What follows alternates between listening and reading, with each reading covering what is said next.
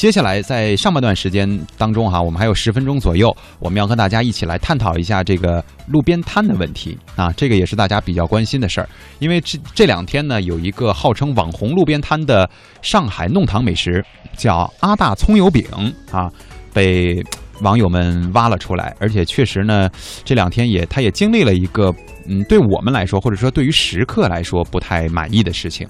呃，此前先给大家介绍一下这个阿大葱油饼啊，呃，还登上了英国广播公司，也就是 BBC 的美食节目。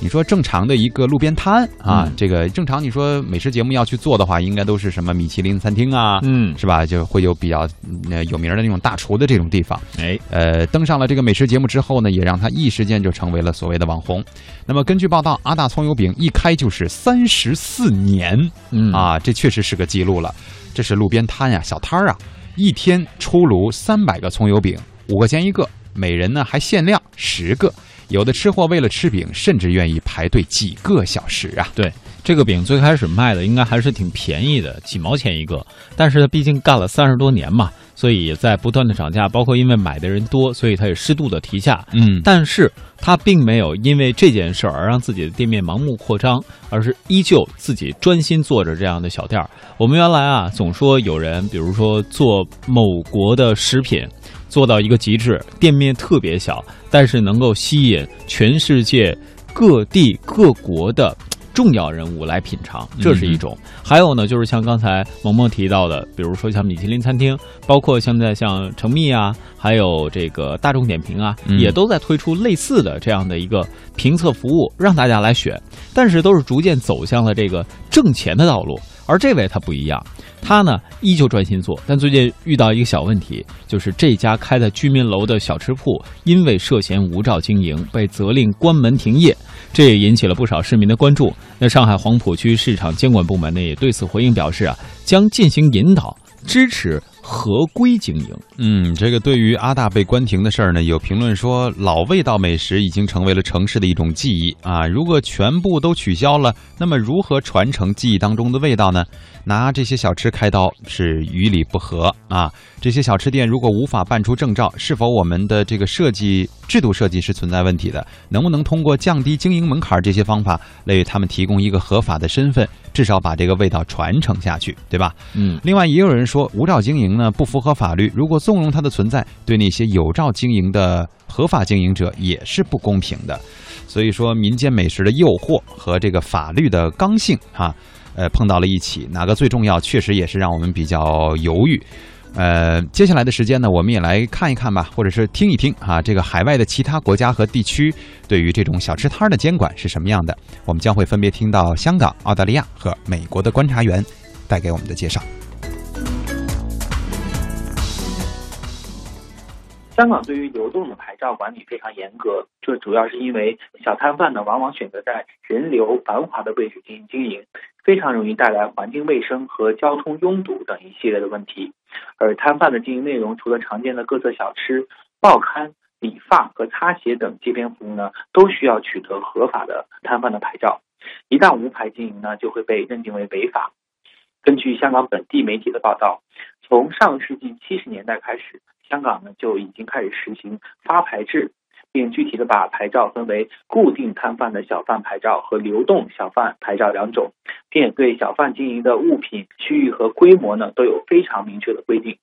成年人并且未持有小贩牌照的人士都可以申请。不过，香港是实行一户一牌的政策，就是每个家庭只能共同的拥有一个小贩的牌照。嗯同时呢，香港食环署也设立了专门的小贩事务队，对摊贩进行日常管理。我们来听李涛的介绍。香港的食环署呢，也设立了专门的小贩事务队，来对摊贩进行日常的管理，定期进行巡查，来看他们是否合规经营。而特遣队呢，则对无牌小贩采取行动。香港目前有一百九十一支小贩事务队，而队员呢，更是遍布香港的大街小巷，并配备对讲机和车辆，在主要的街市进行巡查。管理过程中呢，如果发现有违规的行为，食环署的人员呢会秉持着先警告后执法原则进行来处理。如果小贩不听劝阻，那么一般会有小贩事务队向他们发出传票，由香港的法院进行裁决。违者呢一经定罪，最高可以被判五千元港币的罚款，并处监禁一个月。而对于屡教不改的持牌流动小贩呢，特区政府也可以吊销他们的牌照。由于管理非常严格，香港的流动摊贩呢虽然是遍地开花。但总体来说呢，还算是经营的井井有条。比如目前各地都非常火爆的手机外卖预订，如果是主流的英文版本的预订系统，那么其中包含的商家也都是持证经营，而且大多数都是有餐厅门面的。只有在部分使用非英语的平台上，你才能够找到零星一些来自某些人家里的厨房所谓的私人定制。当然，这并不合法。例如，像是韩国节、中国新年、日本节等等活动现场，往往会出现一些摊位，提供平时你在餐馆里边找不到的美食，大有过了这个节你就等一年的气势。不过，这些市集和活动现场的美食摊位啊，同样不是无证经营，只不过因为属于临时性的经营，所需要的手续略微简化一些而已。像是源自于悉尼席卷澳洲和新西兰多地的面条夜市活动，就是一个让众多立志于做出各种花样的的面条的厨师向消费者集中展示的一个不定期活动。虽然在这些活动当中，大部分摊位仍然是真正的餐饮企业展示自己的舞台，但是仍然不乏有一些对自己厨艺有信心的人，出于玩票的性质来申请摊位。当然，不管是正规的餐厅或者是食品企业的出摊，还是一些人出于玩票性质做展示，最起码的食品卫生以及经营许可，还有提供澳大利亚商业号码进行交税等等底线呢，仍然需要满足。无独有偶，阿大葱油饼的故事也有美国版。这位名叫 Mark Stamler 的大叔，其家庭自制法式面包已有四十年的历史，在加州当地小有名气。不料，二零一一年在被媒体宣传并走红后。该店被卫生局下令关闭，理由为 Mark 家厨房并非商业性质的厨房，这与阿大葱油饼的经营场所是居民楼，属于非商用性质，无法办理执照一样。但是 Mark 没有放弃，他开始为自己维权。终于在2013年，加州家庭自制食物法案被通过，该法案允许个人售卖在家自制的没有潜在危险的食物。这条法案从加州开始蔓延至全国，因此像阿大这种情况，在美国是可以通过向当地环境卫生机构提交自我认证清单，在经过审核后合法经营的。另外，对于流动摊贩，美国相关法律允许其存在，同时又对其严格管理。例如，纽约市政府对街头流动餐车有明确的规章制度，并全部在网上公布。按照规定。商贩需要先得到卫生局的营业执照，然后申领餐车执照，在经营过程中还要受到卫生局、消费者事务局、警察局等部门的监督管理。